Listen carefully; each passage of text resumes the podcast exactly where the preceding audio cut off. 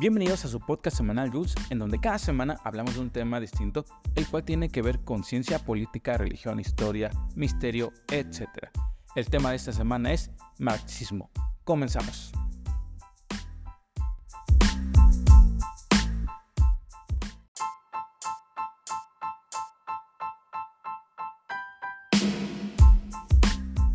Recientemente ha habido una polémica en nuestro país, México, por la impresión de los nuevos libros de la SEP, que es la Secretaría de Educación Pública.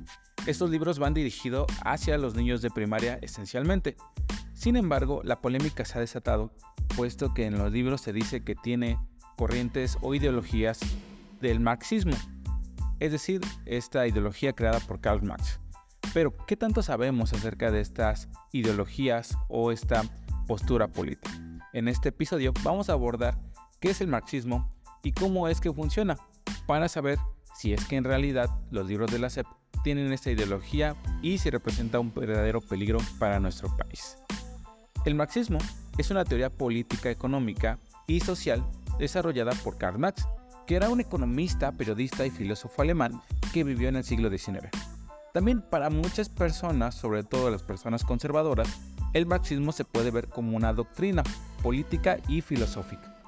Aunque Karl Marx fue el que desarrolló la teoría en su mayor parte, cabe señalar también que Friedrich Engels, que era un filósofo y sociólogo y periodista de esa época, colaboró con Karl Marx en el desarrollo de estas ideas, sobre todo en su primer tratado.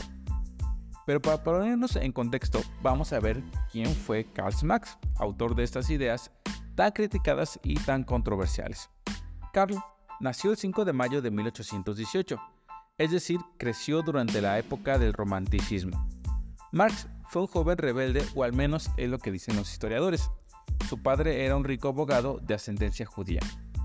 Además de que su padre fue el que lo introdujo al pensamiento liberal de la ilustración y a los 17 años, el entonces joven Karl entró a la Universidad de Bonn, donde se unió al club de poetas.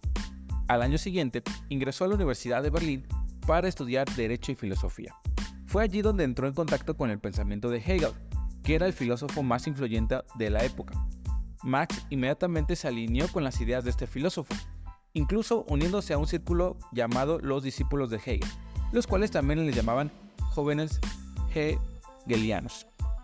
Los jóvenes hegelianos se identificaban con el liberalismo y se oponían al régimen, pero debido a los choques constantes con las autoridades, estos empezaron a radicalizar y el gobierno cerró las puertas de la universidad a los miembros de este grupo, por lo que obligó a Carr literalmente a abandonar su carrera.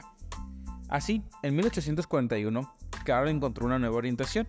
Como escritor, podríamos decirlo freelance. Y esto fue en un periódico donde hablaban sobre política, economía, que era llamado La Gaceta Renana. Allí fue donde Max empezó a refinar sus ideas y a tener su propia filosofía e ideología, es decir, empezó a tener su propia voz ya un poco alejada de las ideas de Hegel. En este periódico, Kass criticaba fuertemente al Estado y algunas de las posturas políticas del mismo. Esto le costó incluso que le prohibieran algunas de sus publicaciones, llegando a decir en un momento que literalmente no lo dejaban hacer nada en Alemania. Así tras diferentes eventos que marcaron la vida del filósofo o periodista como le quieran llamar, en 1848 el marxismo fue totalmente difundido a través del manifiesto del Partido Comunista, que es uno de los tratados políticos más influyentes de la historia.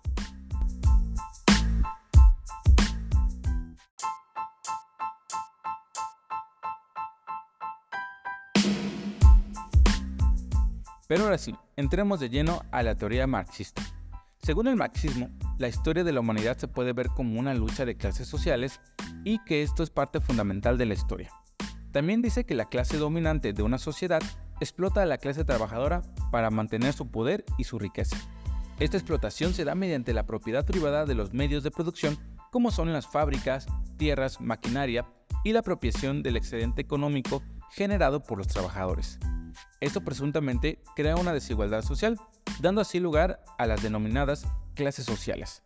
Según la ideología marxista, esta desigualdad social debe ser eliminada a través de una revolución social y la construcción de una sociedad sin clases sociales ni diferencias, en donde toda la riqueza generada y los recursos se comparten equitativamente, creando en teoría una sociedad más justa. Según Marx, el, capitalismo tiene sus defectos. Uno de ellos es el excedente de mano de obra, o al menos así lo llama él. Bajo este concepto, la burguesía, es decir, la clase social dominante, no lucra a partir de la venta de su producto a un precio por encima del costo. Es decir, no vende su eh, producto a, un mayor costo de lo que cuesta los materiales manda mano de obra, sino que lucra al pagar al trabajador por debajo del valor de lo que hace o de lo que realmente vale su trabajo. Es decir, en palabras más simples, Marx decía que los burgueses, o podríamos decir los empresarios, no obtenían ganancias a partir de vender su producto a un precio más alto, sino a partir de no pagarle lo suficiente a sus trabajadores, o podríamos decirlo en palabras más simples, una sobreexplotación laboral. Otro de los errores del capitalismo, según Marx, es la misma naturaleza del capitalismo. Y es que mientras que eh, en una sociedad socialista el Estado puede controlar todos los aspectos eh, de la producción y hasta la distribución, en el capitalismo es controlado por el libre mercado. Es decir, en un sistema capitalista las decisiones son tomadas por cada productor y cada consumidor. De hecho, el marxismo acentúa esta diferencia, afirmando que solo una economía planificada por el Estado puede descubrir verdaderamente los mejores métodos de producción y distribución. Otro de los errores o fallas dentro del capitalismo, según Marx, es el gobierno, y es que este forma parte fundamental para que la clase dominante siga manteniendo su estatus. Es decir, lo señala como un aliado de las clases dominantes y por lo tanto la clase trabajadora, es decir, la clase oprimida, debe de luchar en contra del Estado para abolir el gobierno actual y reemplazarlo por una sociedad autogobernada, sin propiedad privada y sin gobierno. Para esto, se debe de establecer lo que Marx denomina como la dictadura del proletariado, que es un concepto del marxismo que describe una etapa de transición entre el capitalismo y el socialismo en donde no habría clases sociales. Él creía que la única forma de abolir la sociedad capitalismo en donde los burgueses que explotaban a la clase trabajadora era mediante una revolución liderada por la misma clase trabajadora o como él denominó el proletariado o la prole. Ahora, esta dictadura del proletariado solo sería temporal y serviría para abolir el Estado y eliminar la propiedad privada, Así, comenzaría la construcción de una sociedad en donde no existan clases sociales y por lo tanto más igualdad.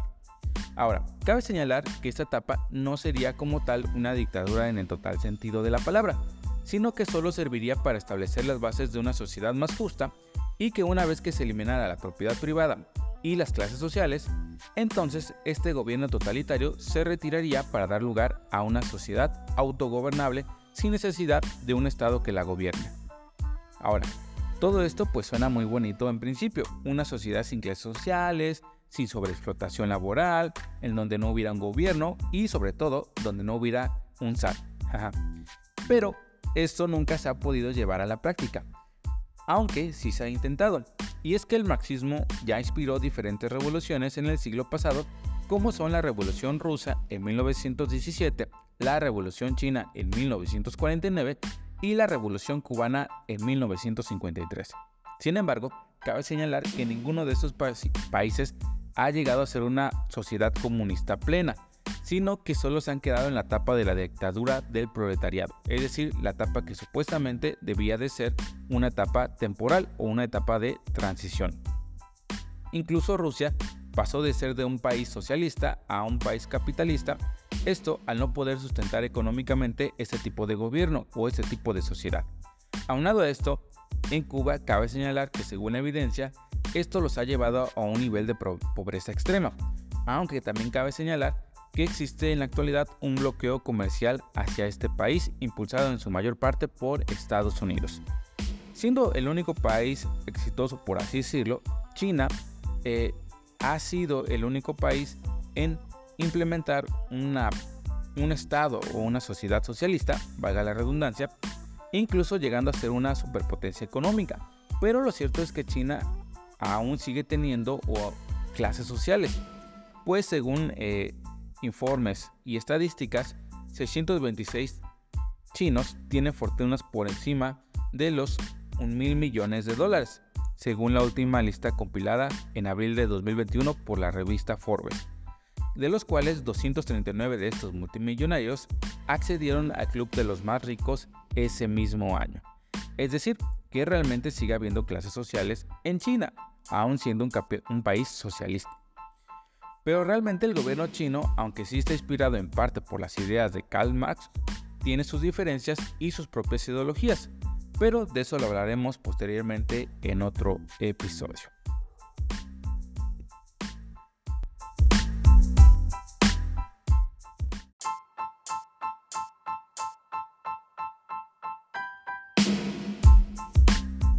Pero regresemos al marxismo, que es el tema principal de este podcast.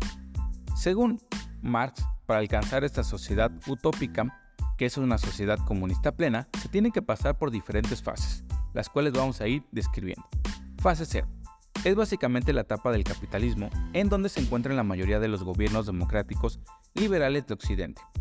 En esta fase, según Marx, puede ser reemplazada por la siguiente fase que es la fase A. Básicamente es el socialismo o la dictadura del proletariado, la cual ya acabamos de hablar, y es en donde la clase trabajadora tomaría el gobierno y establecería una propiedad colectiva, para así eliminar la propiedad privada y la desigualdad social. Después de esto vendría la fase B, que es la fase final, en donde el gobierno establecido por la clase trabajadora se haría a un lado para que la sociedad se autogobierne. En esta etapa se habría alcanzado un estado tal que no habría clases sociales ni desigualdad económica ni social. Se eliminaría así por completo la propiedad privada. Hasta la fecha de hoy, cuando se graba este podcast, no hay una sociedad de este tipo. Ahora, esto que estoy platicando en este podcast es un mero resumen de las ideas de Marx, sin embargo, todo esto está plasmado en sus obras El Manifiesto Comunista de 1848 y los tres volúmenes del Capital escritos entre 1867 y 1894, los cuales los puedes consultar cuando gustes. Un texto interesante sobre el Manifiesto Comunista es el siguiente, y lo estoy citando. La historia de la sociedad hasta nuestros días no ha sido la historia de las luchas de las clases, hombres libres y esclavos patricios y plebeyos, nobles y siervos, maestros jurados y compañeros, en una palabra, opresores y oprimidos.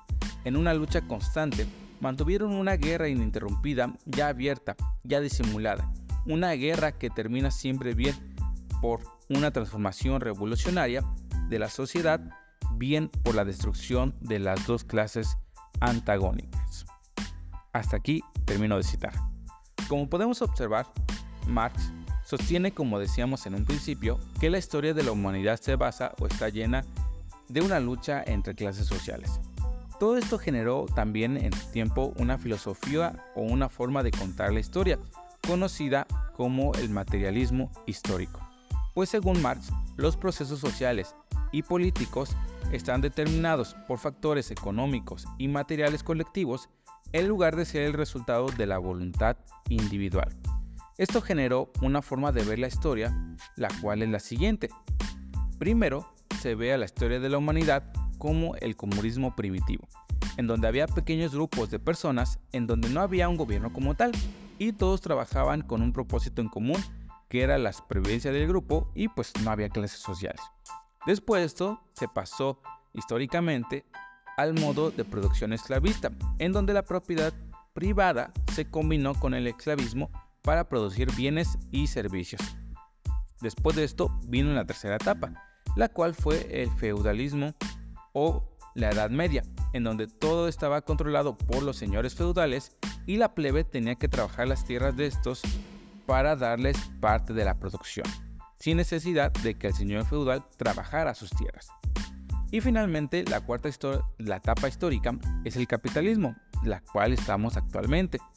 Y desde la perspectiva de Marx tiene varios errores o varios fallos, en donde básicamente tenemos dos clases sociales, la clase dominante y la clase dominada, que es una clase explotada, y siempre se le paga un salario menor a lo que realmente vale su trabajo. Marx creía que después de esta etapa, el capitalismo vendría a la baja y el comunismo sería la etapa siguiente naturalmente en toda la sociedad, a partir de sus diferentes fases que ya explicamos. Llegando así finalmente a un comunismo pleno en donde la sociedad ya no tendría diferencias sociales. Esta teoría es de tipo teleológica, es decir, que tiene un principio y un fin.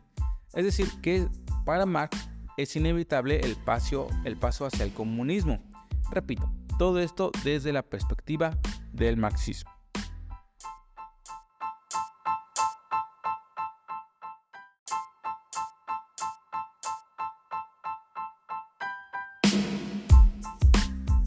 Hasta aquí el episodio de esta semana. Cuéntame qué te ha parecido. Recuerda que podemos interactuar en la página oficial de Facebook. Me puedes encontrar como JUL puedes darle like y me ayudaría mucho si la compartes. ¿Crees que estas ideas son peligrosas o que incluso en los libros de la SEP contiene algo de este tipo de ideología? Puedes dejármelo ahí en un comentario en Facebook. También recuerda que puedes pedirme algún tema de cual quieres o quieras que hablemos. Y espero que te haya sido interesante, que tengas una gran semana y sobre todo, sé feliz. Adiós.